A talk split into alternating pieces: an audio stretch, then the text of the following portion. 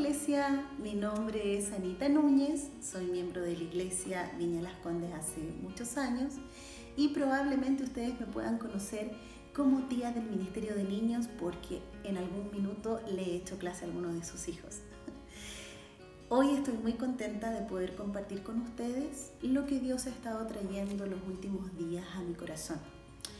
Y para eso les voy a pedir que vayamos a la Biblia en el libro de Primera de Timoteos, capítulo 2, versículo del 1 al 3, que dice así. Así que recomiendo, ante todo, que se hagan plegarias, oraciones, súplicas y acciones de gracia por todos, especialmente por los gobernantes y por todas las autoridades, para que tengamos paz y tranquilidad y llevemos una vida piadosa y digna.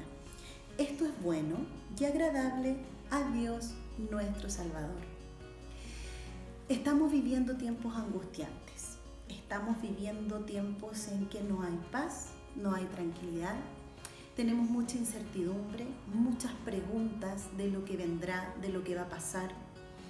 Yo como mamá tengo mucha preocupación de que lo que vamos a heredarle a nuestros hijos, a nuestros nietos como nación, como Chile, como patria, y le he preguntado a Dios, ¿cómo, Señor, como cristiana, qué debo hacer? Y cuando le pregunto, Señor, ¿qué debo hacer? Intrínsecamente estoy preguntando por la acción. ¿Qué acción debo realizar como cristiana? Y Dios ha traído mi corazón, sobre todo con este versículo, el versículo 1 del capítulo 2, en que dice, ante todo, antes de hacer una acción, antes de tener alguna estrategia para poner en práctica, ante todo eso, antes que eso, lo primero que debo hacer es orar, suplicar, interceder, iglesia. También nos dice aquí en el versículo 2 que especialmente debemos orar por nuestros gobernadores, por nuestros, por nuestros guías, por nuestras autoridades, por quienes guían el país. ¿Y por qué debemos hacer esto? Para poder tener paz y tranquilidad. Hoy eso es lo que nos falta. Hoy no tenemos paz, no tenemos tranquilidad. Pero si oramos por nuestros gobernantes, si oramos por quienes son los que dirigen el país, independiente de, de, color político, de lo que sea, Dios va a tomar el control y va a dar y va a caer sobre nosotros paz y tranquilidad. Esto también dice que es para poder vivir una vida piadosa y digna. En la Biblia, el pueblo de Israel, en el Antiguo Testamento, el pueblo de Israel, cada vez que enfrentaba una batalla, cada vez que enfrentaba una guerra, lo primero que Dios le daba como estrategia era la oración, era la intercesión. Esa era la primera arma que les daba no cuántos soldados tenían que ir a la guerra, no qué tipo de armamento iban a tener. Lo primero era orar por tantos días, ayunar por tantos días, interceder.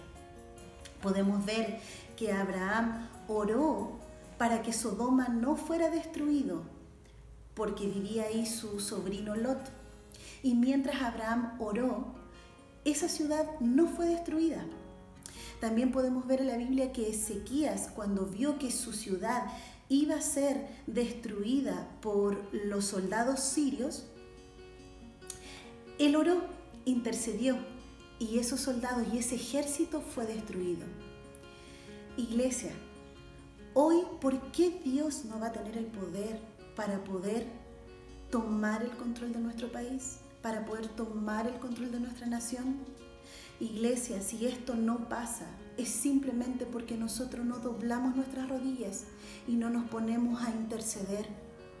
Dice la palabra que si se humillare mi pueblo, donde el cual mi nombre es invocado, y oraren y buscaren mi rostro, y se convirtieren de sus malos caminos, entonces yo oiré y sanaré su tierra. Iglesia, esta es una promesa nosotros debemos doblar nuestras rodillas, nosotros debemos interceder. La palabra también dice que cuando se reúnen dos o más en mi nombre, Él escucha la oración del justo.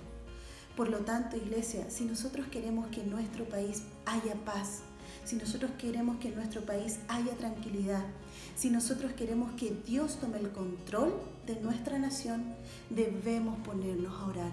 Dios es el mismo del Antiguo Testamento y seguirá siendo el mismo para poder tener el poder, para poder cambiar naciones, para poder eh, eh, tener una vida piadosa, para poder tener una vida digna. Nosotros, hermanos e iglesia, tenemos el acceso al trono de la gracia.